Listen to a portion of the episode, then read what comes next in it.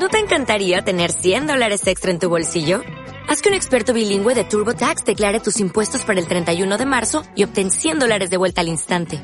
Porque no importa cuáles hayan sido tus logros del año pasado, TurboTax hace que cuenten.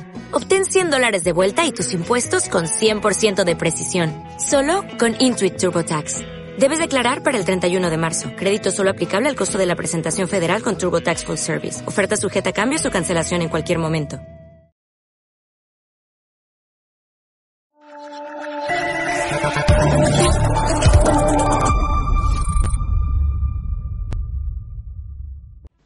Muy buenas a todos, esto es Estado de Alarma. Hoy estrenamos este programa por YouTube de media hora de duración. Estaremos de lunes a jueves a partir de las ocho y media de la tarde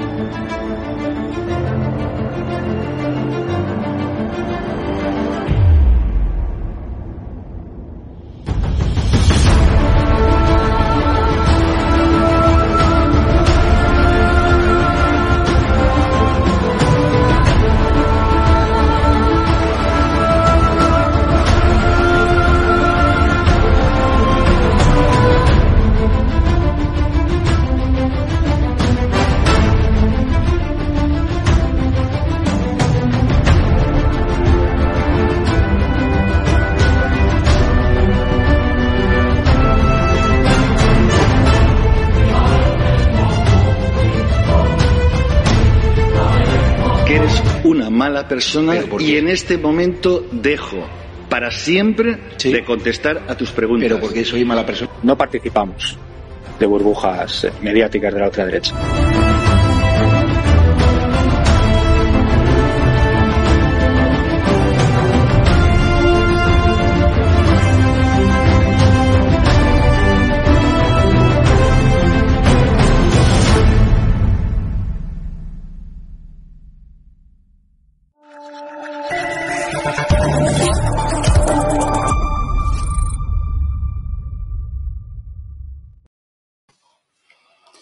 Muy buenas, espectadores de Estado de Alarma. Bienvenidos al programa diario de hoy, 15 eh, de diciembre, en un día que es y que ha sido verdaderamente triste para la historia de nuestra democracia. Resulta que esta tarde el Congreso tenía que votar sobre la reforma del Código Penal que afectaba, bueno, pues como ya habéis oído hablando, hablando en las últimas semanas, al delito de sedición, es decir, golpes de Estado, a la malversación como por ejemplo pues, rebajar la, corrupción y luego al mismo tiempo reformar la ley que afecta al órgano de gobierno de los jueces, del Consejo General del Poder Judicial y también eh, la del Tribunal mm, Constitucional. Finalmente lo, ha hecho con la mayoría, mm, que bueno, pues de, la coalición Frankenstein, de Sánchez y toda su banda, y toda eh, la banda de, odiadores de, de, España, que quieren romper con ella.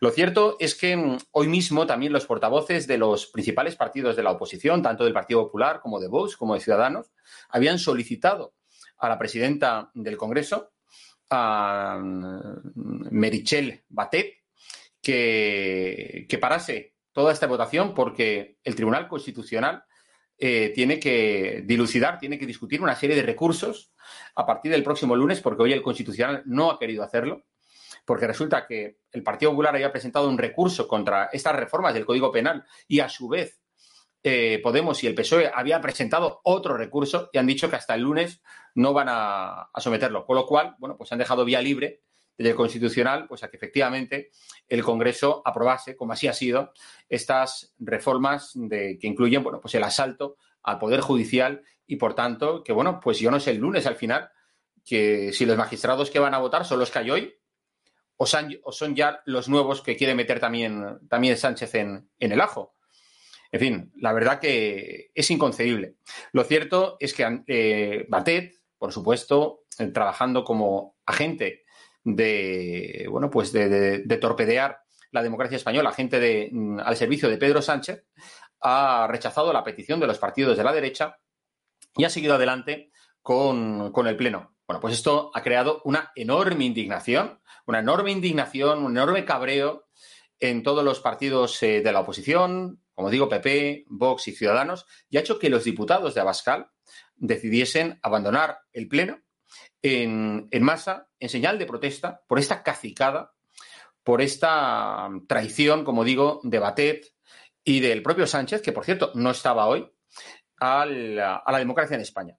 Y han, bueno, pues han hecho público un vídeo en redes sociales donde se ha dirigido a Bascal a, bueno, pues a todos los españoles. Vamos a, vamos a escuchar el vídeo.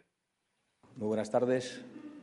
Los diputados del Congreso estamos asistiendo en vivo y en directo a un golpe institucional, a un golpe al Estado de Derecho y a un golpe a la Constitución, en los términos de reputadísimos magistrados del Tribunal Constitucional, en excedencia, que han denunciado, a pesar de ser nombrados por las mayorías denominadas progresistas, las intenciones golpistas del Gobierno de Pedro Sánchez.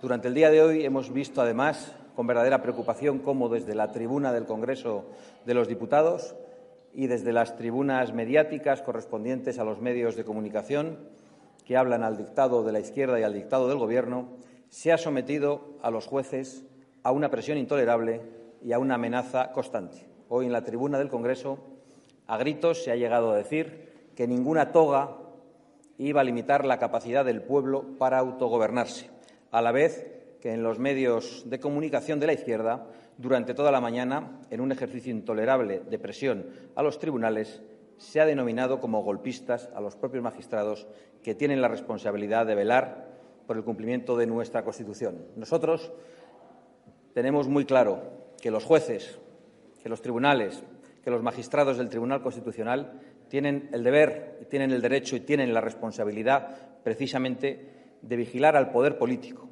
y de recordarnos a los políticos la obligación de cumplir con las leyes y, por supuesto, de respetar los preceptos constitucionales la impunidad de aquellos que han pisoteado la Constitución, y eso es algo que hemos visto durante los dos estados de alarma durante el año 2020, tiene consecuencias. Aquellos que pisotean la Constitución y reciben sentencias del Tribunal en contra, recordándole cómo se han suspendido los derechos y libertades de los españoles durante meses de manera inconstitucional y ven que no tiene ninguna consecuencia política ni, por supuesto, penal para ellos, se sienten absolutamente impunes para desplegar en estos momentos todo un desafío al orden constitucional. Hoy se han votado tres cuestiones gravísimas, se van a votar en unos minutos. En primer lugar, la derogación del delito de sedición, a petición de aquellos que necesitan para aprobar los presupuestos generales del Estado, a petición de aquellos que han dicho que volverán a cometerlo. Se ha derogado un delito a la carta para sacar de la cárcel anticipadamente a los delincuentes, para facilitar o moderar las condenas o anularlas de aquellos que todavía no han sido juzgados, igual que con el caso de la malversación, y además facilitando la futura comisión de delitos y poniendo en riesgo no solo el orden constitucional, sino la base misma de la Constitución, que es la unidad nacional de España. Se ha votado la rebaja de la malversación, satisfaciendo a los corruptos en una interpretación verdaderamente intolerable e insultante para los ciudadanos según la cual si el político no se lleva el dinero a casa, si no lo ingresa en su cuenta corriente, ya no ha cometido un fallo tan grave. Si el político lo dedica precisamente para crear un régimen clientelar para beneficiar a su partido, parece que ya es medio indultado por haber cometido un delito menor, cuando el delito es mucho mayor, es mucho más grave que un político utilice el dinero para corromper la democracia, para alterar los resultados electorales, para la compra de poderes, mucho más grave aún que lo robe y lo lleve a su propia casa. Y eso es lo que hoy se ha votado en el Congreso, junto con un cambio en el modo de elección de los magistrados del Tribunal Constitucional, que es completamente inconstitucional y que, en palabras de miembros del Tribunal Constitucional, no expresadas precisamente de manera moderada, es inconcebible, inaudito y absolutamente inconstitucional.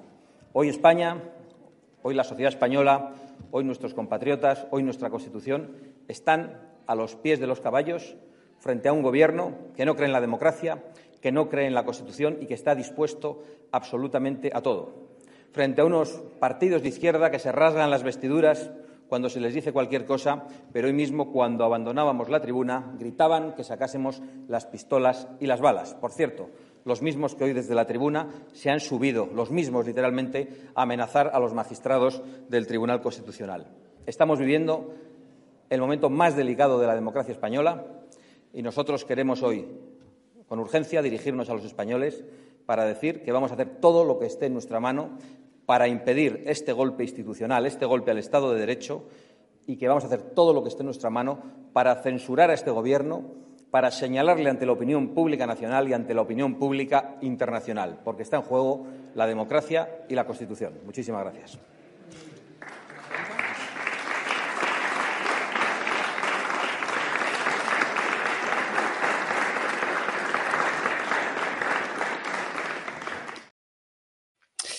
En fin, es inaudito. Como veis, el, sanchismo es una mm, especie de peste corrosiva que genera daño y pobreza eh, con brutal intensidad y que al mismo tiempo, bueno, pues destruye la democracia y puede acabar hasta con la convivencia pacífica de los españoles.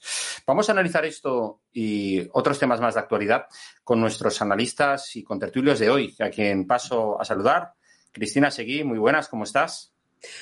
Bueno, pues, hombre, formalmente bien, pero muy preocupada porque el que crea que van a haber unas elecciones limpias eh, en este país otra vez, eh, con todo lo que está pasando, con todo lo que viene pasando desde hace muchísimo tiempo, el problema con los tribunales no es de ahora, ¿no? Eh, acordaos de ese tribunal o esa, esa, magistrada que decidió destruir unas cintas que no nos explicaban qué pasó en Barajas entre la genocida y, y Ábalos y qué es lo que pasó con el tipo del Frente Polisario y que ese fallo mágico que ha habido con, en los plazos sobre el tema de, del rescate de Plus Ultra, eh, la persecución de la justicia, la persecución, perdón, de los políticos usando la justicia a placer, como acabamos de ver hoy también, que estamos sufriendo muchos de nosotros. Y lo del Tribunal Constitucional es eh, haber quitado ya el, último freno, ¿no? Un Tribunal Constitucional que estaba tomado en parte, que se ha quitado de en medio, que ha decidido que no iba a ser un problema para este psicópata. Y bueno, no hay nada que no pueda pasar a partir de ahora, desde mi punto de vista. Sí, sí. Eh, también tenemos con nosotros eh, a José Paparelli, ¿Qué tal, Pepe? ¿Cómo estás? Hola, Jorge. Un gusto estar nuevamente contigo. Bueno, Pepe, eh, ¿cómo se te ha quedado el cuerpo cuando te has enterado de que finalmente el Constitucional ha aplazado para el próximo lunes la discusión sobre estas reformas y, sin embargo, el Congreso ha tirado para adelante? Bueno, como yo supongo que todos eh, los españoles de bien, ¿no? Eh, estamos, yo creo que viviendo un momento lamentablemente histórico en el peor de los, de los, de los sentidos. Eh, Santiago Oscal lo ha dicho muy claramente, estamos ante un golpe institucional, ante un golpe al Estado de Derecho, eh, sin, sin, sin, lugar a dudas. Eh, esto es el ABC de la democracia. Bueno, yo le pregunto a mi hija, hija, dime qué, cuál es la característica de la democracia. ¿Eh? Y pues lo que le enseñan en el, en el, colegio de momento es que eh, es un sistema en donde existe la división de poderes, ¿no? El ejecutivo, el legislativo y el judicial. Entonces, eh, resulta increíble que hoy estemos hablando de estos temas y que nos encontremos en esta situación en donde el poder ejecutivo ha avanzado sobre el legislativo y ha metido manos, mano en el poder judicial y nos hemos quedado como en pelotas, perdona por la expresión, ¿no? Estamos totalmente inermes ante, ante esta situación. Eh, es algo que la verdad que lamentablemente yo no, no, me, lo, no, me, lo, no, no, me lo imaginaba vivir, vivir en, en, esta bendita, en esta bendita tierra. Veo que hay un proceso eh, muy parecido al que se ha vivido en muchos países eh, de Hispanoamérica. Esto, esto, es un modelo que se repite de avance, del totalitarismo de la extrema izquierda sobre las instituciones políticas y sobre las libertades. Eh, en Hispanoamérica esto, bueno, esto es lamentablemente el pan de cada día. Hemos visto procesos parecidos en Venezuela y yo creo que el, modelo es el de la Argentina. Aquí en España, esto no me canso de decirlo, yo he, nacido del otro lado del charco y, te puedo decir, Jorge, que esto, esto se ha visto allí y, el daño que provoca este tipo, este tipo de golpes a plazo eh, son terribles. Son terribles porque mm, es como la, esa metáfora ¿no? de, la, de la rana y, eh, que se va cociendo de a poco de a poco en esa cazuela, ¿no? A fuego lento. En el momento, en un, llega un momento en que no te das cuenta y ya estás, estás, estás cocinando. Luego veremos precisamente eso que estás comentando, porque, eh, por ejemplo, en lugares como Perú, eh, resulta que la semana pasada todo el mundo sabe que quien dio un golpe de Estado, quien dio un golpe de Estado fue Pedro Castillo, pero es que ahora están queriendo invertir los términos, eh, Pepe, para hacernos creer que los golpistas son los otros por no sacar, ¿eh? los demócratas, por no sacar a, Castillo del talego, de la cárcel, y no dejarlo que vuelva de nuevo al Palacio Presidencial. O sea, hemos visto la, vergonzosa ¿eh? carta que esta semana firmaron varios países del grupo de, Puebla pidiendo, bueno, pues que, que sea restituido Castillo. Es alucinante. Entonces, pero ahora hablaremos, ahora hablaremos de eso también. Permíteme que salude eh, también a un invitado que tenemos esta noche, que es eh, Tony Costa, portavoz del Partido Popular en Baleares. Hola, Tony, ¿cómo estás? Hola, ¿qué tal? Muy buenas noches a todos.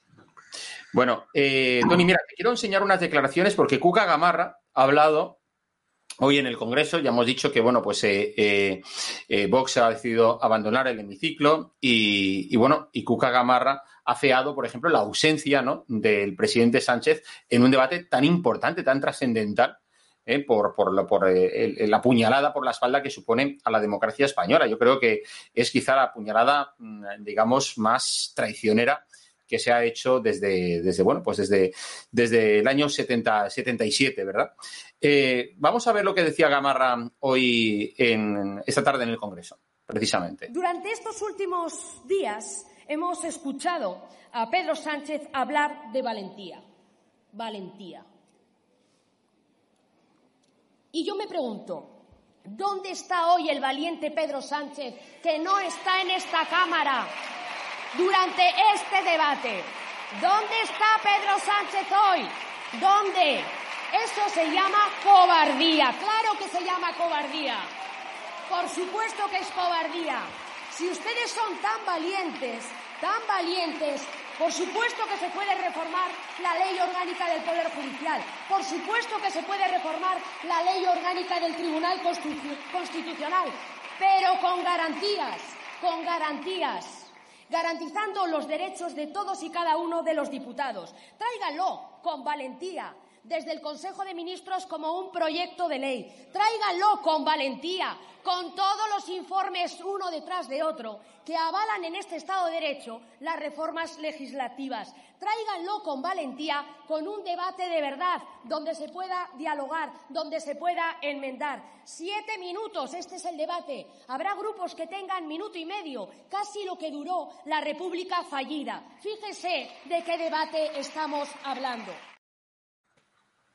En fin, eh, Tony, eh, ¿cuál es tu opinión de todo este circo que hemos visto hoy en el Congreso? Bueno, yo creo que tristemente estamos asistiendo a unos hechos realmente históricos. Nunca en la historia democrática de España se había vivido una situación similar a la que, a la que se está planteando en estos momentos por parte de un presidente que no tiene límites, es capaz de cruzar absolutamente todas las líneas rojas, es capaz de mentir eh, y cambiar de opinión de un día para otro, o como mínimo mm, cambiar de opinión respecto a, todo, absolutamente todo lo que dijo eh, cuando se presentó a las elecciones. Y en ningún sitio de su programa electoral aparecía el hecho de que eh, reformar eh, diese indultos a los separatistas, eh, modificase el delito de mm, sedición o, o en este caso lo eliminase, eh, modificase la malversación, eh, mm, atacase absolutamente todas las instituciones las politizase total y absolutamente. En fin, nunca, nunca se había visto algo similar a lo que está sucediendo ahora mismo. Y realmente mm, lo, que, lo que nuestra portavoz en el Congreso estaba diciendo es que incluso así son capaces de meter un proyecto de ley en el Congreso de los Diputados sin las mínimas garantías de que pueda ser eh, constitucional. Yo creo que, de hecho, el asalto al, Poder eh, Judicial es manifiestamente inconstitucional. Nos lo confirmará, ojalá hubiese sido hoy, pero nos lo confirmará el lunes el Tribunal eh, Constitucional. En fin, yo creo que asistimos ahora mismo a una situación insólita. ¿Perdón? ¿Que ¿Con qué magistrados? O sea, en el lunes entiendo yo que no estarán ya los nuevos magistrados que quiere meter Sánchez, ¿no? En principio no, porque tiene que pasar por el Senado. Entonces, eh, la reforma, quiero decir, tiene que pasar por el Senado para que sea mm, definitivamente aprobada. En consecuencia, el lunes previsiblemente no estará eh, aprobada definitivamente, no habrá pasado por el Senado y en consecuencia todavía eh, entendemos que existiría esta posibilidad de que si es manifiestamente inconstitucional, mm, lo tumbase el Tribunal Constitucional. Porque esta, es que esta gente es que algunos se creen que el poder legislativo no tiene ningún límite. Oiga, el, poder legislativo, como el poder judicial, como el poder ejecutivo, tienen el límite de la Constitución española. Y si un parlamento autonómico o, las Cortes o el Senado eh, introducen una ley manifiestamente inconstitucional, el Tribunal Constitucional tiene que actuar porque eh, ¿dónde se ha visto esto? Solo, faltaría que eh, los tribunales, el Poder Judicial, en este caso el Tribunal Judicial, no pudiese parar una ley que es manifiestamente inconstitucional. Esto nos llevaría a la anarquía, nos llevaría a que el Poder Ejecutivo podría hacer lo que le diese la gana.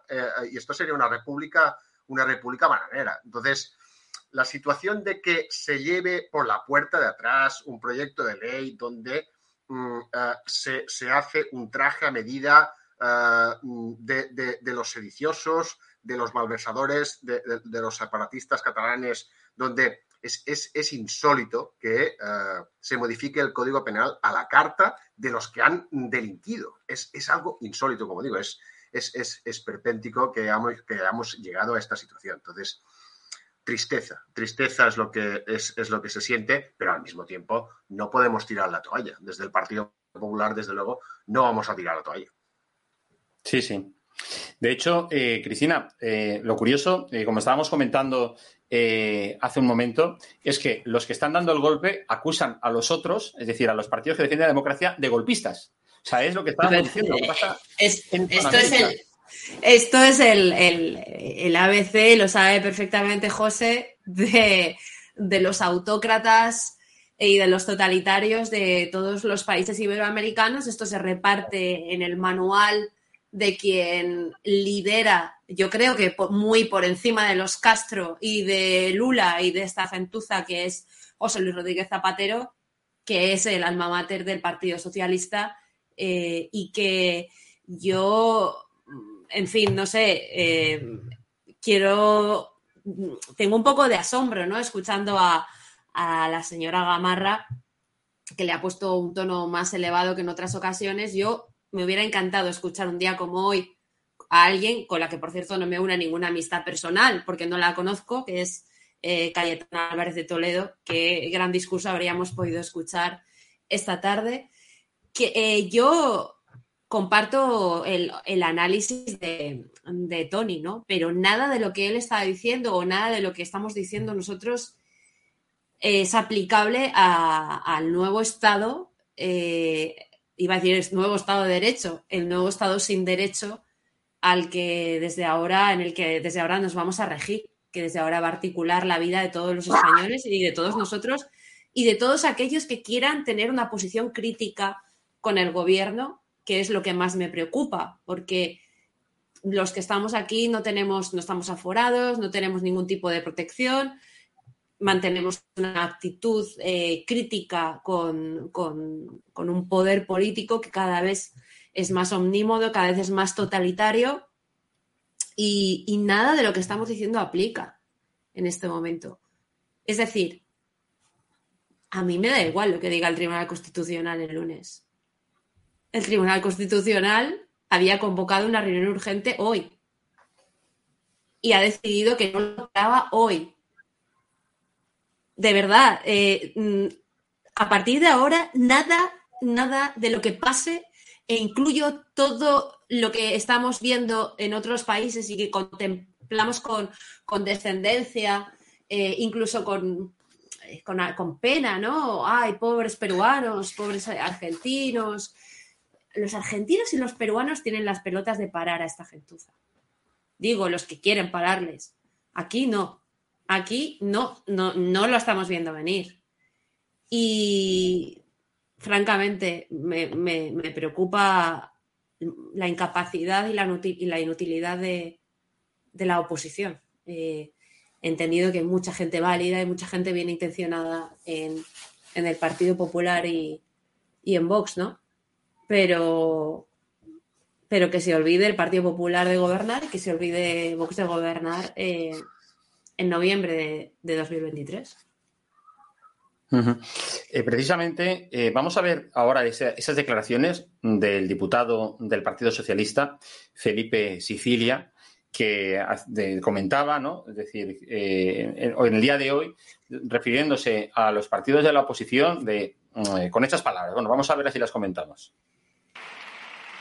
Quisieron parar el Pleno y la democracia con tricornios y hoy han querido hacerlo con togas, pero no lo han conseguido.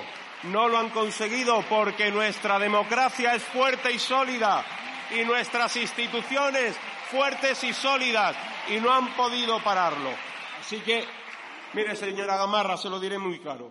Frente a quienes nos quieren parar, los socialistas vamos a seguir avanzando. Así que, compañeros y compañeras del Grupo Socialista, nosotros a seguir caminando, a caminar, o mejor dicho, como decía Alberti, a galopar. Gracias, señor Sicilia.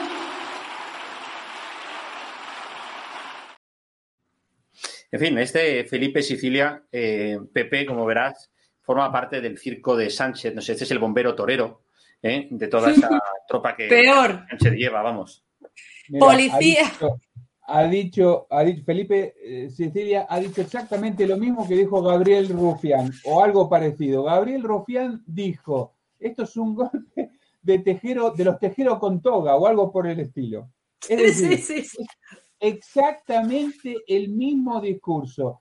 El jefe de todo esto se llama Pedro Sánchez.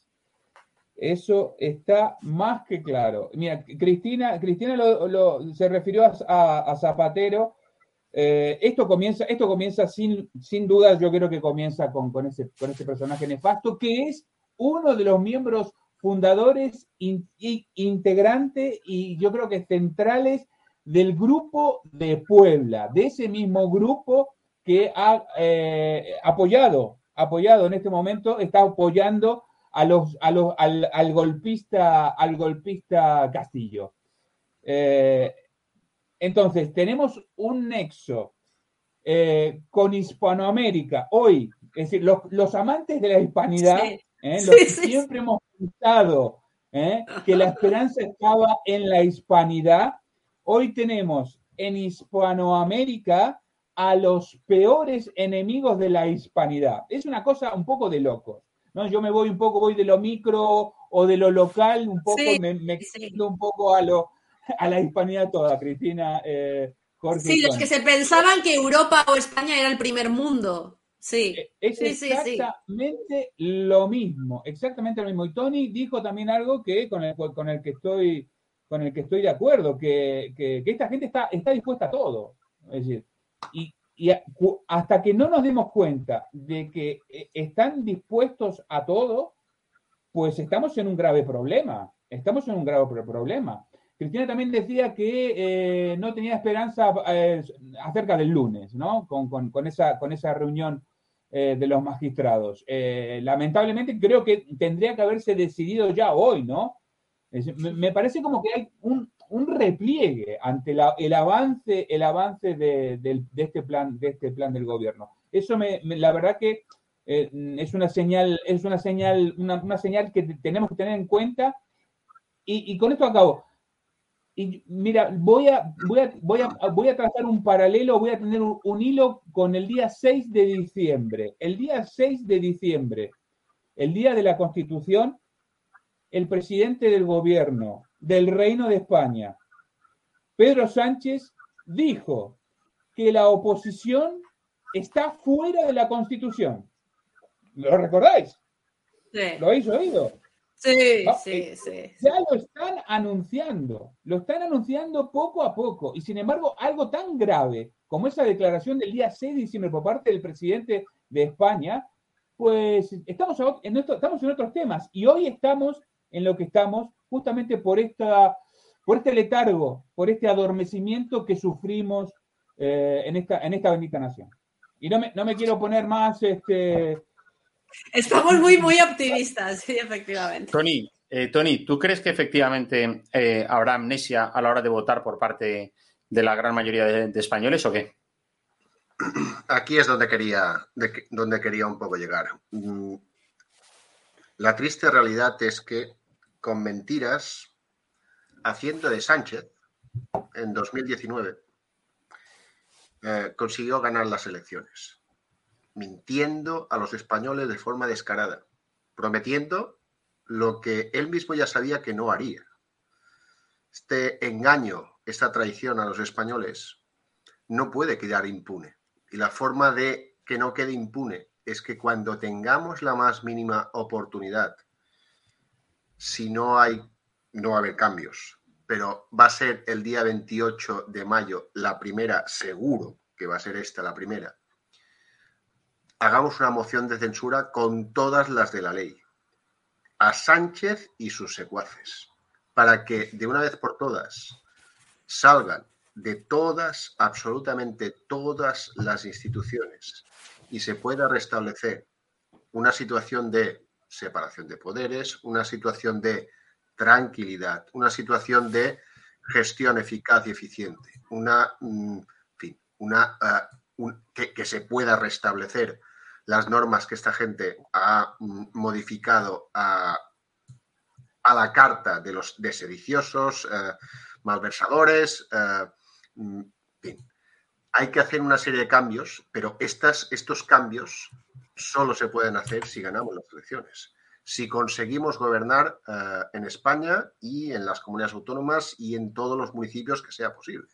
Entonces, yo apelo a que uh, la ciudadanía tenga muy en cuenta y nunca olvide a partir de este momento de lo que es capaz de hacer Sánchez por permanecer unos meses más en la Moncloa. Y digo Sánchez, pero podría decir perfectamente la señora Armengol en Baleares, que es la, la, la, la, la, de Baleares. la más fiel uh, defensora del señor Sánchez. Entonces, que los ciudadanos de verdad que se acuerden a futuro, que no olviden lo que está haciendo uh, un tipo como Sánchez cuando realmente uh, se, se, pone en, en, este estado de locura que estamos sufriendo los españoles estos, estos días. Entonces, que cuando tengamos la más mínima oportunidad, yo estoy convencido de que va a ser así, saquemos a esta gente de las instituciones. Y la forma que... de sacarlos, desde luego, es sacarlos con las urnas. Y esto es lo que los demócratas siempre hemos entendido. Yo no sé si ese optimismo lo comparte Cristina, de que a la hora de votar la gente, Cristina, ¿tú crees que se va a acordar de todo esto? Mira, yo creo que hay que enviar un mensaje a esa Europa tan, in, tan inmaculada de la que habla todo el mundo y que, bueno, ya veremos dónde están los millones cataríes, en qué bolsillos de, de cuántos eurodiputados.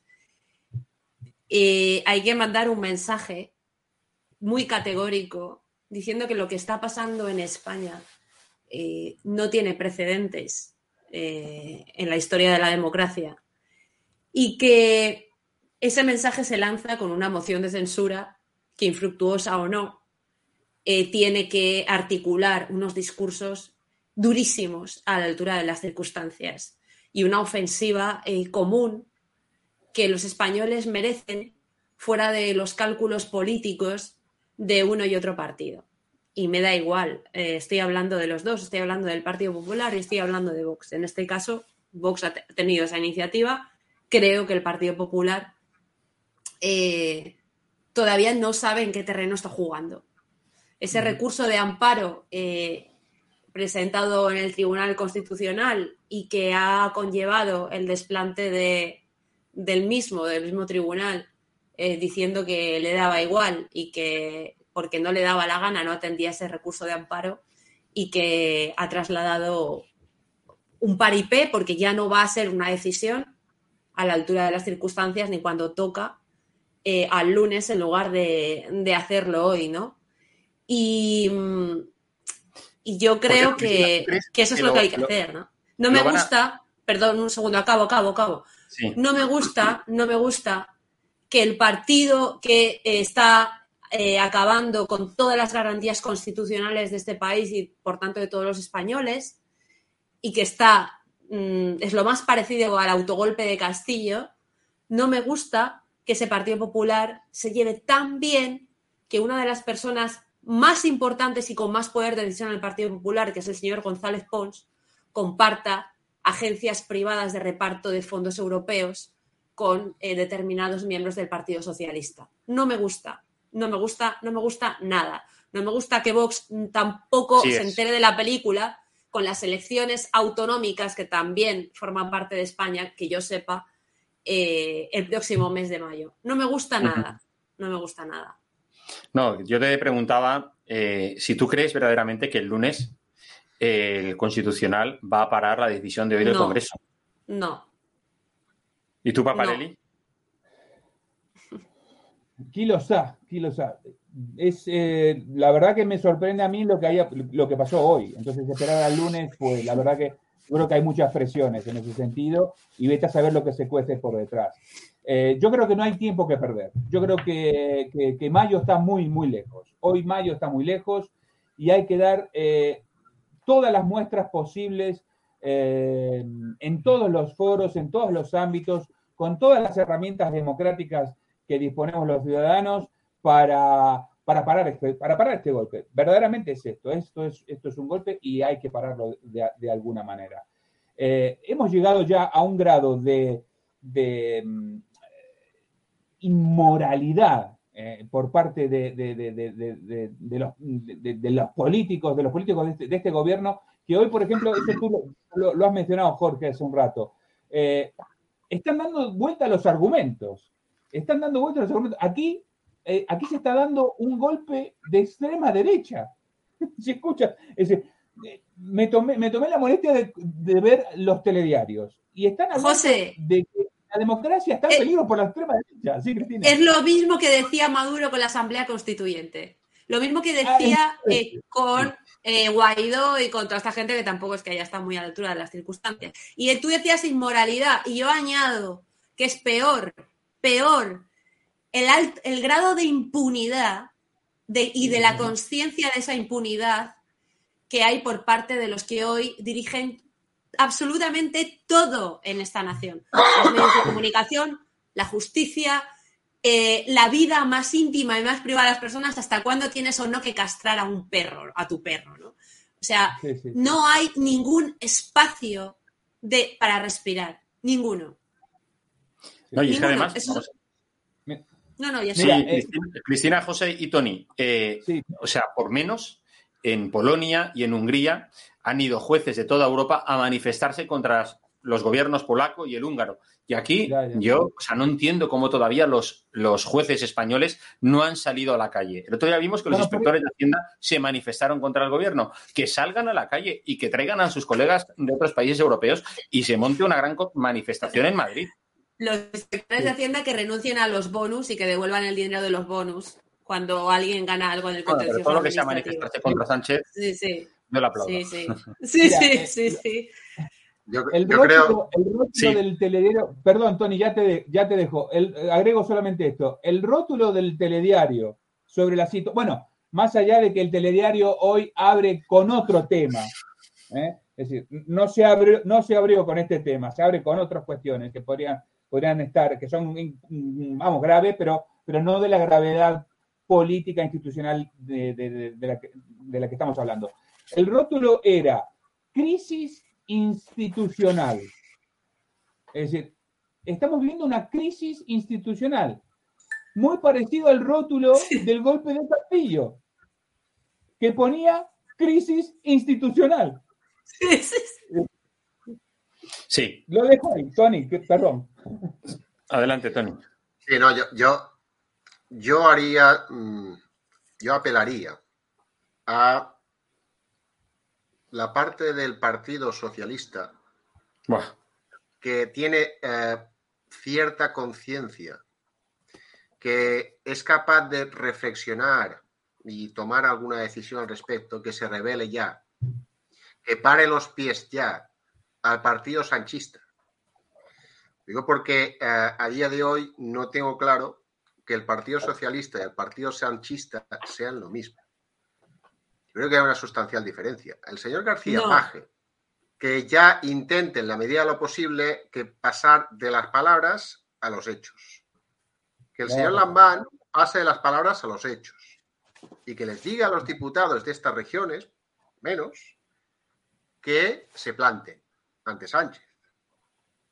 Y que lo que es, lo, lo que nunca en la vida habría aceptado ningún representante del Partido Socialista, diríamos, de, de la era González, no lo acepten ahora tampoco.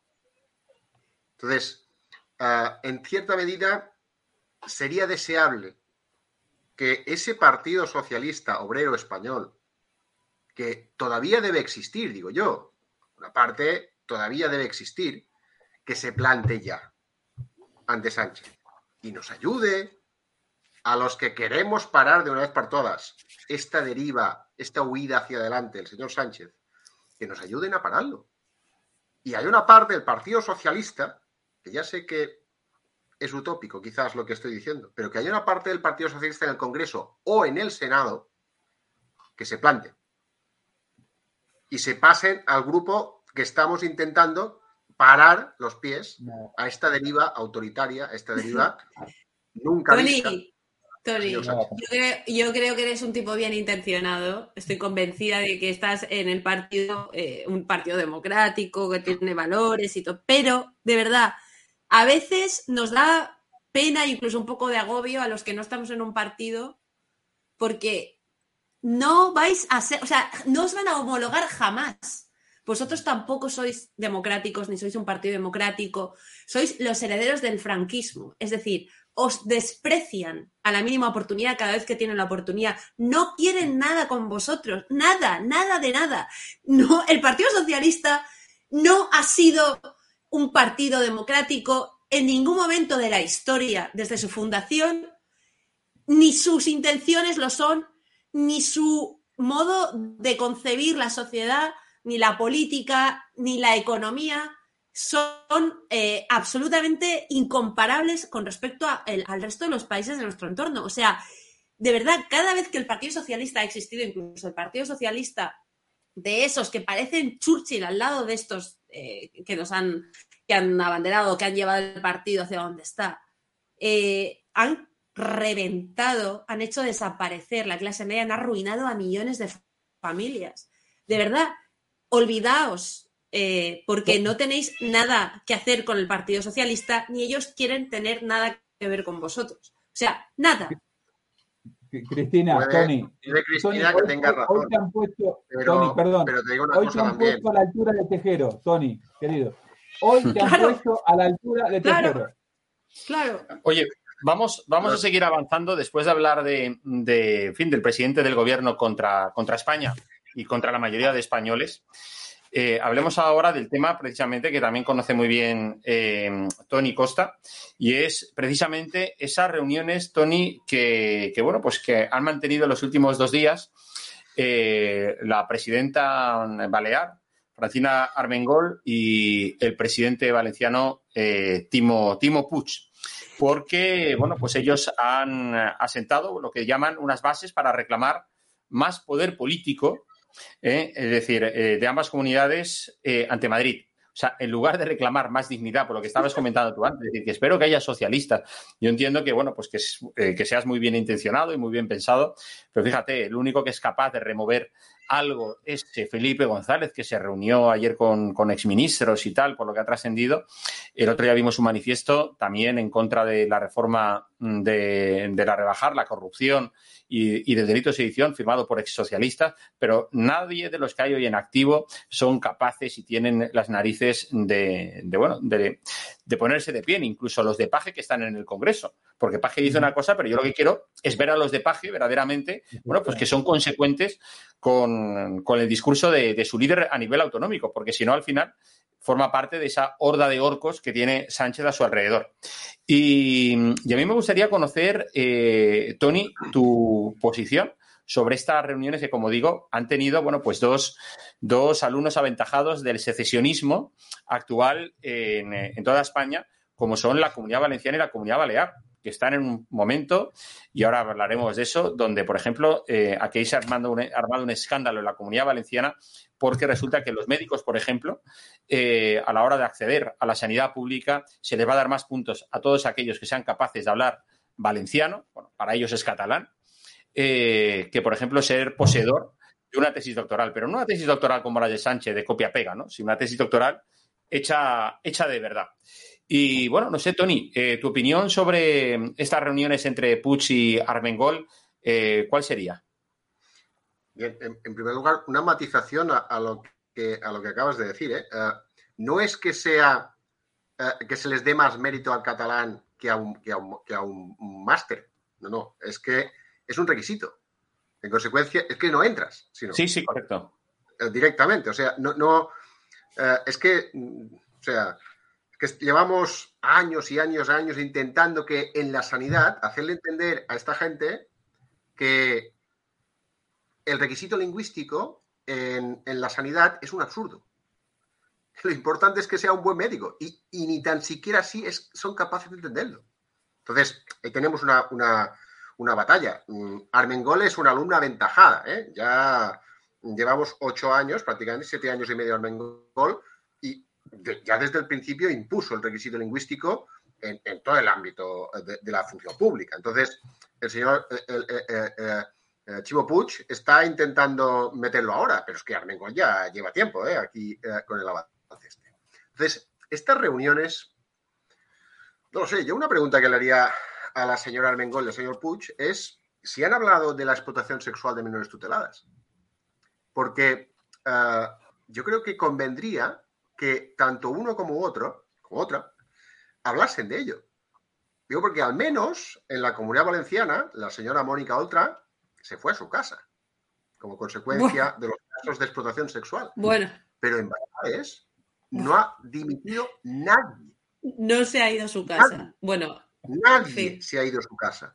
Nosotros hemos pedido dimisiones hace, bueno, esto debía ser hace, hace cuatro, ahora si son tres o cuatro años, llegamos pidiendo dimisiones, porque los casos de explotación sexual de menores tuteladas en Baleares es una sucesión continua de, de, de, de casos.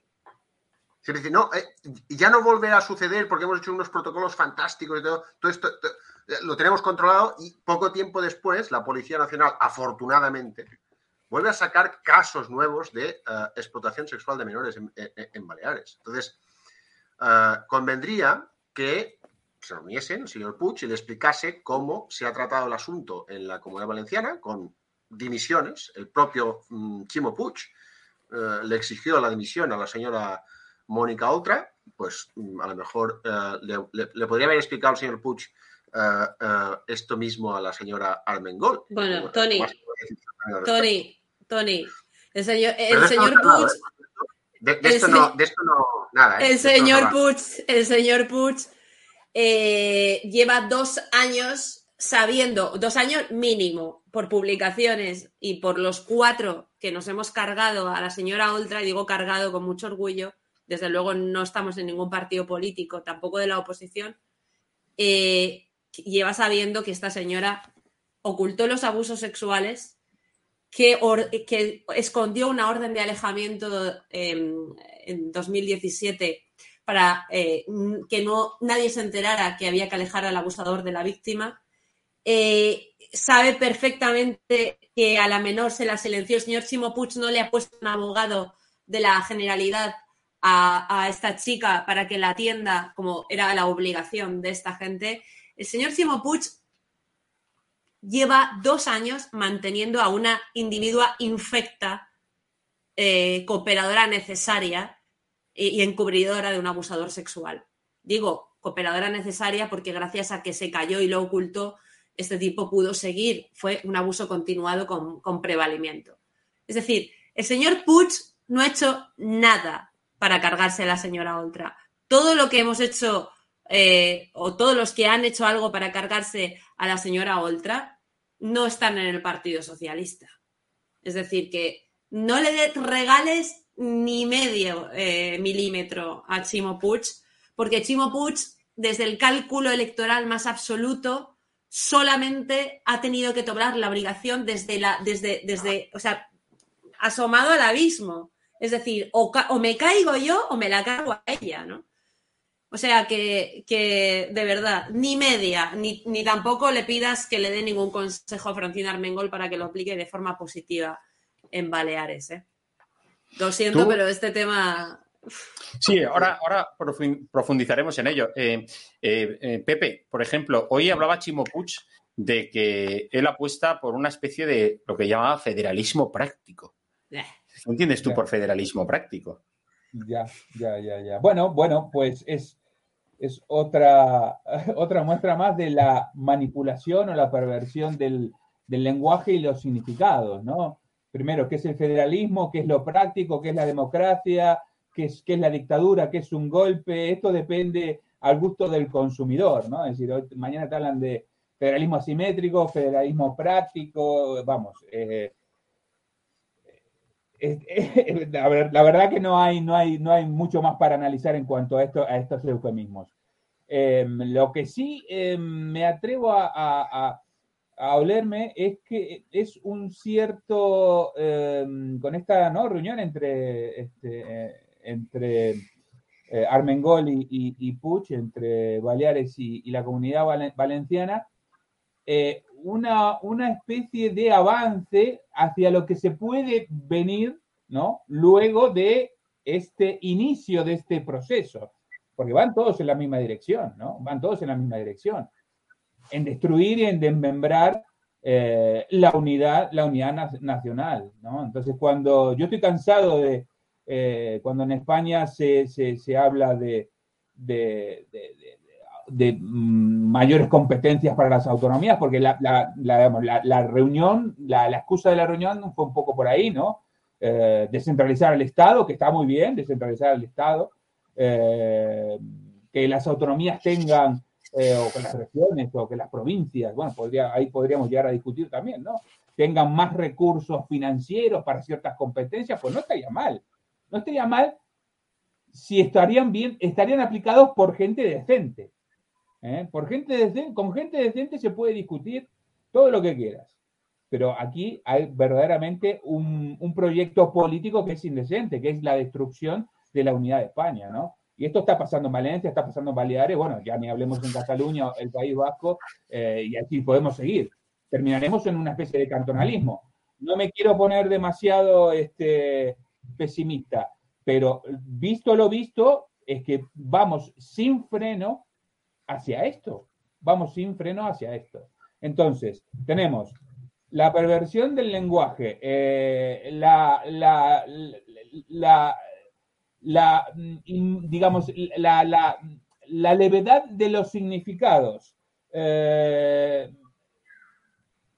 eh, verdaderamente estamos en un proceso, yo creo que, vamos, al borde, al borde del, del, del abismo, al borde de la catástrofe, Jorge es que, es que viendo esto, pues eh, esto está siendo anunciado, está siendo anunciado, somos testigos simplemente. Yo me pregunto qué pasará mañana. ¿Qué pasará mañana? ¿Qué pasará el sábado, el domingo, el lunes? Entramos en una dinámica que mm, yo, sinceramente, como analista, no, no tengo los, los, elementos suficientes como para hacer una previsión de aquí a las elecciones de mayo. es decir, por eso te decía que mayo me queda muy, muy, muy, muy lejano, ¿no? Entonces eh, hay, que, poner las esperanzas, pero yo creo que hay que poner mucho de nuestra parte también. Sí, Tony, Eh, Tony, además, eh, tú que, estás allí también en Baleares, eh, lo, llamativo de todo esto y, lo cínico que supone que, dos representantes, en este caso de la izquierda, bueno, de, son los representantes políticos en sus diferentes regiones, al final resulta que reclaman una descentralización que luego ellos no aplican. Porque es que hay que ver cómo los mayores centralistas que tenemos en este país son comunidades precisamente que luego dicen que luchan contra el centralismo madrileño. Estoy hablando, por ejemplo, de Cataluña, donde todo está en Barcelona, o en, la Comunidad Valenciana, donde todo está en Valencia. No sé, ¿por qué no se va Chimo Puig a, Campo Robles a, vivir cada día ahí? Y así se aleja un poco de la capital, tanto que reclaman ellos para, no sé, o en Baleares, ¿no? Que se vaya eh, Francina Armengol a, bueno, a Formentera, no, eso sería un regalo, pero yo qué sé, que se vaya a Mahón eh, en, eh, pues no sé, ahí eh, se fije su... O que se vaya a Burkina Faso si quiere, y que no vuelvan. Eso ya sería la pera. Lo que, resulta,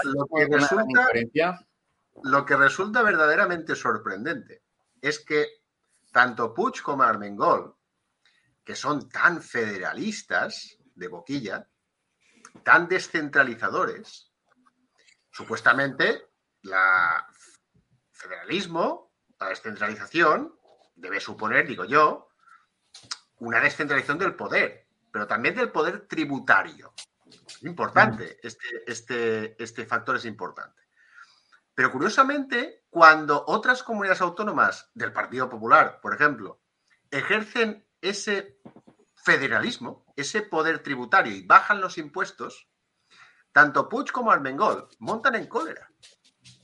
Montan en cólera dicen, ah, lo que hay que hacer es hacer un impuesto único y hay que centralizar todos los impuestos. O sea, están dispuestos, están metiéndose en contradicciones constantes en este, en esta, en este ámbito.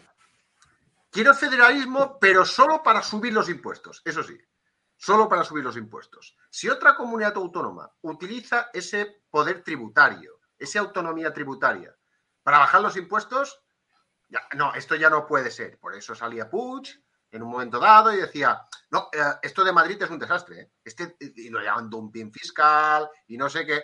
En vez de pensar... paraísos fiscales, Tony, paraísos fiscales.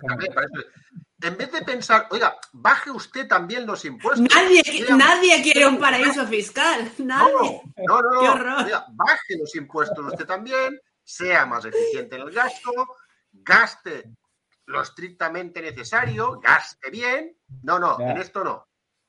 Arréglame tú, Sánchez, que es muy propenso a ello, arrégleme el asunto este. Bueno, ya lo han hecho.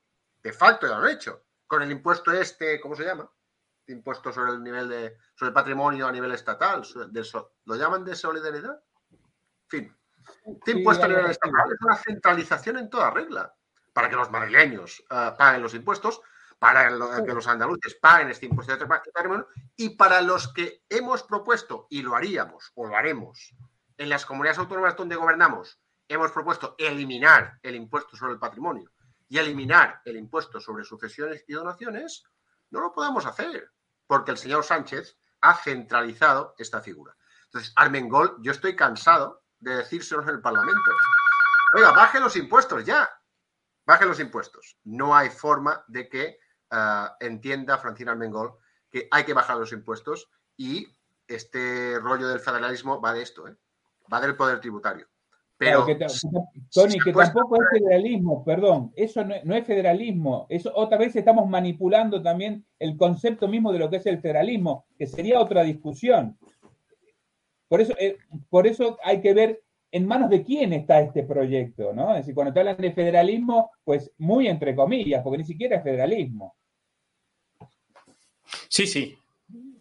Eh, bueno, a ver que Tony tiene ahí una, llamada, pero efectivamente, vamos a ver, lo que quiere, lo que quiere esta, eh, esta izquierda es que cuando gobierna la derecha, eh, bueno, cuando gobierna la izquierda, es bueno, pues exigirle pues no sé, una, una, especie de espantajos, ¿no? Como este de, pues que si mayor financiación, por ejemplo, el caso de la financiación, Sánchez se comprometió, mm, por ejemplo, a reformarla pues para aquellas comunidades peor financiadas como la valenciana recibiese más, eh, mm, más dinero. Lo cierto, incluso Compromís, los catalanistas de Compromís dijeron que le daban su apoyo a Sánchez para que en cuestión de, meses se llevase a cabo la reforma. O sea, es decir, pero Sánchez no hizo nada, porque claro, como aquí de momento no hay secesionistas, digamos, como los que, que, dan golpes de Estado, como en Cataluña, pues bueno, pues Sánchez pasó, pasó olímpicamente. Y los de Compromís, bueno, pues ahí eh, pasando por el arco de triunfo, ese desprecio de, Sánchez a su, a su posición. Y, nada, y, al final es todo eh, cortinas de humo, ¿verdad, eh, Cristina? Para que no se hable de lo verdaderamente importante. Venga, vamos a reunirnos, Francina. Te pegas dos días aquí en Valencia. Nos vamos de cena, de comilona. Bueno. Un paseo por la albufera. Y, y, así, bueno, pues tenemos entretenido con este circo al personal. Pero vamos, esto o sea, vamos, mañana ya no se acuerda ni, no se acuerda ni el propio Push de lo que ha hablado con Armengol. Mira, eh... si no te importa, tengo que dejar que tengo otra, otra, otra llamada. Vale, vale, pues nada, Tony, eh, muchísimas gracias por estar con nosotros en el día de hoy. un saludo bien grande. Hasta luego. Bueno. En fin. Vamos a ver, yo, yo, yo tengo claro, esta gente está de campaña. Es decir, esta gente ya está de campaña. El Partido Popular y, y el Partido Socialista tienen su candidato y están de campaña, muy al contrario que, queremos saber cuál es el candidato de Vox, aunque ya alguien nos haya soplado alguna cosa. Eh, lo cual sería peor que no saberlo, eh, si es quien, quien, yo creo que va a ser. pero bueno, em, vamos a ver, esta gente, esta gente sabe perfectamente que tiene que disimular el hecho de que llevan desde 2016 eh, presentando como, eh, bueno, pues ofreciéndose como grandes interlocutores con Madrid, porque el modelo de financiación de la comunidad valenciana, que solamente está por en, infrafinanciación por detrás de Murcia, eh, pues lo van a arreglar cuando es el modelo de financiación justo que hizo el Partido Socialista y configuró Zapatero en su momento, ¿no? Es eh, algo absolutamente nefasto. Entonces, bueno, el Compromís y el Partido Socialista, ¿qué han estado haciendo desde 2016? Pues trabajar para la Generalitat de Cataluña. Es decir, para que todas las inversiones eh, fueran para Cataluña, para que el proyecto de, o para que el puerto de Valencia, el primero es indiscutible, fuera el, el de Barcelona, es decir, para que todos los medios de comunicación y todos los que reciben subvenciones, incluso los que han recibido las subvenciones o las ayudas a los autónomos en época COVID, que han sido los medios catalanistas, eh, por cierto, medios donde Chimo Puig es accionista. Eh, es decir, todo lo que hace Chimo Puig y en eso comparte agenda, desde luego, como ya sabemos, con Francina Armengol, es que la comunidad valenciana y que Baleares formen parte cuanto antes de eso que el socialismo en Cataluña también, no solamente Esquerra Republicana, denomina Cataluña del Sur. Nosotros, eh, que hemos sido, por cierto, reino, eh, estos señores han sido como mucho condado de Barcelona, ¿no? Lo cual, bueno, pues no, está bien, pero, pero no, no es como lo otro, ¿no? Eh, y ya está. Es decir, lo peor de todo, ¿Qué va a pasar en mayo en la comunidad valenciana? En términos de encuestas, ahora mismo, ¿vale? Pues que se está dando la victoria en algunas de esas encuestas todavía a Chivo Puig. El Partido Socialista puede volver a ganar en la comunidad valenciana. Así es, y, de hecho, porque bueno, la cantidad de dinero que se está gastando en subvencionar eh, y pagar el silencio de tantos colectivos. Este, este jueves, no, este miércoles, estábamos precisamente en una protesta eh, contra la vamos, con la situación de colapso de la sanidad pública bajo el gobierno de, Chimo Puig y, resulta que eran cuatro gatos, mientras que en Madrid habían salido miles de personas a manifestarse. Aquí salieron cuatro gatos. También es verdad que a lo mejor se podía haber organizado mejor, de acuerdo, pero decir, con las listas de espera, con los problemas en las urgencias, con los problemas que hay, es decir, eh, eh, en habitaciones de, niños que tienen que ser ingresados en, niños que están en la UCI, en UCI de adultos, porque no hay espacio, la falta de profesionales, es decir, esto es tremendo. Pero, bueno, la gente, oye, pues eso, eh, esperando la Navidad, no sé, yéndose de compras, viendo las lucecitas, montando el árbol y montando, y montando el Belén. Oye, pero tenemos que hablar de más cosas, ¿eh? porque si no el tiempo se nos echa encima y, si os parece, hablamos de otro de los grandes retos y desafíos que tiene el gobierno de, bueno, pues de Antoñito, de Neroncito, del Neroncito de la Moncloa. Y es que resulta eh, que, hoy la, gente de Jupol, los, eh, los, policías que se organizan a través de este, de este colectivo, pues han denunciado al gobierno y concretamente han acusado al ministro del Interior, eh, Marlasca, porque yo lo de grande, pues no, no, de grande no tiene nada. Es decir, este es un enano intelectual como la copa de un pino, vamos. Eh, resulta que, bueno, pues han denunciado la situación de crisis y de conflicto que se vive en estos momentos con el Ministerio del Interior y acusan precisamente pues, al, ministro de ser el responsable eh, de todo ello. ¿no? En el caso, bueno, pues que este jueves este sindicato mm, policial eh, dice que ha dicho que, que Marlaska ha tenido a los agentes eh, del cuerpo en una situación completa de desprotección, abandono, desamparo. Y, bueno, y lo cierto es que, por ejemplo, me viene ahora a la cabeza con todo el lío este de las cartitas bomba que, fueron enviadas a diferentes embajadas y que la propia policía, eh, que está, pues bueno, colectivo también de la Guardia Civil, que está protegiendo todos esos edificios consulares, y resulta que, bueno, estaban llegando cartas y nadie les había dicho cómo actuar, cómo proceder y cómo hacer nada. En fin, lo de siempre con este gobierno, un todo un verdadero despropósito. Vamos a ver porque nuestra compañera Cristina Sol ha estado precisamente hablando con el secretario general de Jupol en la mañana de hoy y le ha hecho estas declaraciones que vamos a ver ahora mismo. Muy buenos días, Aaron. Te queríamos preguntar, para estado de alarma, ¿cuál es la reivindicación principal que estáis haciendo con respecto a esta reunión de hoy? Y bueno, sabes que esta mañana hemos conocido el trágico asunto de suicidio de una compañera. Sabemos que todavía no tenéis datos al respecto, pero sí que podáis eh, decirnos frente a la indefensión que estáis sufriendo por parte de eh, máximos eh, dirigentes quizás del Ministerio del Interior, cuál es un poco lo que os gustaría reivindicar con respecto a las políticas o los protocolos de suicidios y para tratar de mejorar un poco la, vida, ¿no? la profesión de, las fuerzas y cuerpos de seguridad del Estado. Bueno, empezando por lo último, eh, la lacra del suicidio es una lacra, eh, es, un tema que nos preocupa muchísimo a todos los policías. Los policías y los guardias civiles eh, tenemos la desgracia de que se suicida un policía o un guardia civil cada 20 días. Desde luego, eh, apoyamos cualquier protocolo que, vaya en, la prevención del suicidio. Eh, necesitamos una implantación más extendida dentro de los cuerpos policiales, dentro de la sociedad, porque desde luego esta lacra eh, tenemos que conseguir acabar con ella entre todos los, ciudadanos. Yo le decía, discúlpame un momentito, le decía antes a tu compañero Ricardo que, claro, los medios generalistas desafortunadamente no sacan ni la mitad de la mitad de lo que se ve en redes sociales con respecto a accidentes, ya no te digo personales, eh, ni siquiera de trabajo. O sea, eh, si desde este medio sabes que seguimos eh, tanto a Jucil como Jupol, Jusapol, y no hay día que no saquéis pues el fallecimiento de algún compañero, desgraciadamente, por algún accidente, por alguna situación personal. Mm, ¿Qué pedís vosotros también de cara a que se, a que se pueda tener una difusión mayor de este tipo de, porque a lo mejor ayudaría, quizás? Nosotros, nosotros como bien tú dices, eh, siempre tenemos un, momento de recuerdo para esos compañeros, porque pese a, la situación personal que haya tenido, un policía es un policía, un guardia civil es un guardia civil, y siempre hay que tenerlos en la memoria.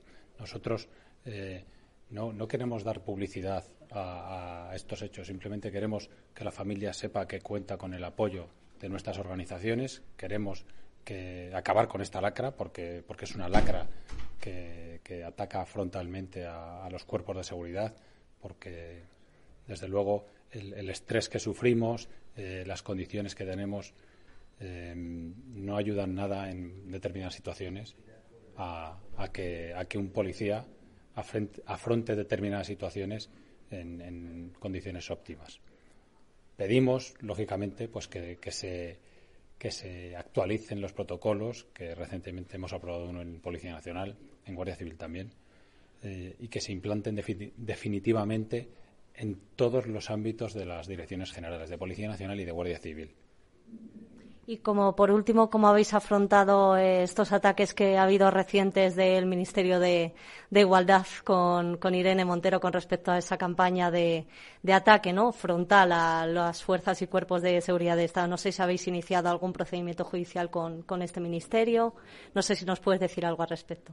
Al final, eh, no solo por parte de este ministerio, sino por, muchos miembros del Gobierno, eh, atacan sistemáticamente a las fuerzas y cuerpos de seguridad pero no tienen que olvidar que somos sus policías y sus guardias civiles. Somos las mejores instituciones valoradas de todo el Estado y somos los garantes de los derechos y de la Constitución en España. Por lo tanto, eh, que ataquen a su policía o a su guardia civil o que intenten desprestigiar a sus fuerzas y cuerpos de seguridad va en detrimento de, España y de la Constitución. Y nada, ya por último, con respecto al ministro Marlasca, él, eh, bueno, cuando tiene intervenciones públicas se deshace en, eh, en esa protección que hace hacia, hacia vuestras eh, profesiones, tanto Guardia Civil como Policía, pero luego estamos viendo que la realidad es completamente diferente porque has afirmado en, en la comparecencia que no tenéis, desde la concentración del año pasado, si mal no recuerdo, no habéis tenido trato directo con, con él ni con secretario general, me parece que era. No tenemos interlocución con el Ministerio del Interior de ningún tipo. Hemos tenido una única reunión en cuatro años, que fue el año pasado, en, octubre del año pasado, y desde entonces hasta el día de hoy y previamente a ella nunca hemos tenido otra reunión en la que el Ministerio del Interior nos haya citado ni nos haya trasladado sus, pareceres o cualquier cosa de respecto de nuestras reivindicaciones. Entonces, mm, no entendemos cómo el ministro del Interior no se reúne con los representantes de los policías y de los guardias civiles y en este caso con el, con el sindicato mayoritario en Policía Nacional. La verdad es que siendo el gobierno del diálogo y, de, y del talante negociador, pues desde luego con nosotros no hace alarde de ello. A funcionar en el día a día. Efectivamente, y en eso estamos. Somos el sindicato más reivindicativo que existe en la Policía Nacional y desde luego eh, hacemos honor a nuestro nombre, de perseguir la justicia policial. Y con vistas a una próxima manifestación si la situación lo requiere. Efectivamente, nosotros somos el sindicato más reivindicativo y siempre hemos, nuestro ADN está en salir a la calle, el, perseguir nuestras reivindicaciones hasta sus últimas consecuencias y si es salir a la calle, lógicamente lo hemos hecho en infinidad de ocasiones y en todas las que vengan seguro que lo vamos a hacer. La reivindicación principal de esta reunión que habéis tenido hoy ha sido para apoyar a esos compañeros que van a estar mañana en los juzgados de Plaza Castilla, que fueron, no sé, ahora me lo corriges tú, imputados o, bueno, directamente con respecto a esa actuación policial en, en Vallecas. Cuéntanos si quieres tú un poquito mejor. Efectivamente, tres policías de Vallecas tuvieron que hacer uso del arma en una intervención que fueron agredidos con, con un cuchillo de grandes dimensiones y el resultado ha sido que los compañeros han sido imputados judicialmente eh, ante un tribunal de jurado. Nosotros creemos que, eh, que un policía actúe con las únicas armas que tiene a su disposición no puede suponer sistemáticamente que seamos imputados o que resultemos imputados eh, en, en la jurisdicción general. Y más en defensa propia, claro, porque si se supone que hay alguien que va a atacar previamente, pues tú por lo menos tienes que frenar ese ataque. O sea. Claro, nosotros tenemos eh, el, uso de la fuerza permitido por parte del Estado. Somos las personas que tenemos el colectivo policial que tiene permitido el uso de la fuerza frente a agresiones ilegítimas de un tercero, frente a nosotros o frente a cualquier otra persona. Esa proporcionalidad, aunque ellos lo llamen violencia a determinados sectores del gobierno. No, violencia no. La policía no, ejerce la violencia, ejerce la fuerza eh, del Estado. Nosotros somos los que tenemos el uso legítimo de la fuerza del Estado, no, la violencia. La, policía nunca, nunca utiliza la violencia en sus, en sus intervenciones policiales. En fin, esta es la España, pero no, momento, Cristina, es la España de Pedro Sánchez, la España de perseguir a quienes luchan efectivamente pues, por, por, defender a los españoles de bien y por defendernos a, a, todos nosotros contra los malos y, sin embargo, bueno, pues hacer leyes ¿eh? y normas que, que benefician a, a, los delincuentes. Es el mundo de Pedro Sánchez, el mundo por de la favor.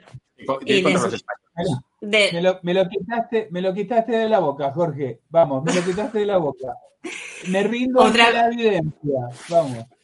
Un, un gobierno de... que legisla para, para para bajarle las condenas a los, a los depredadores sexuales, un gobierno que legisla para, para bajarle las penas a los malversadores, que son los políticos, es decir, es un delito de los políticos, un gobierno que... Tenemos dos minutos, compañeros. Oye, una cosa que no, no puedo dejar de decir, por favor, no comparemos eh, eh, a, a, esta asesina hija de puta que se ha cargado a dos niñas sí, y que ya se podía haber pegado un tiro ella y, y, Claro. Y haberse es que ido ella al otro mundo y, y, y, y desde luego no... Cuando todavía no se tenía los datos, se sabía que una guardia civil se había suicidado, pero no conocía a la compañera efectivamente, que ah. es la autora. Eh, vale, o vale, la vale. autora, que se, porque esa entrevista se ha hecho por la mañana. Importante decir, decirlo, ¿eh?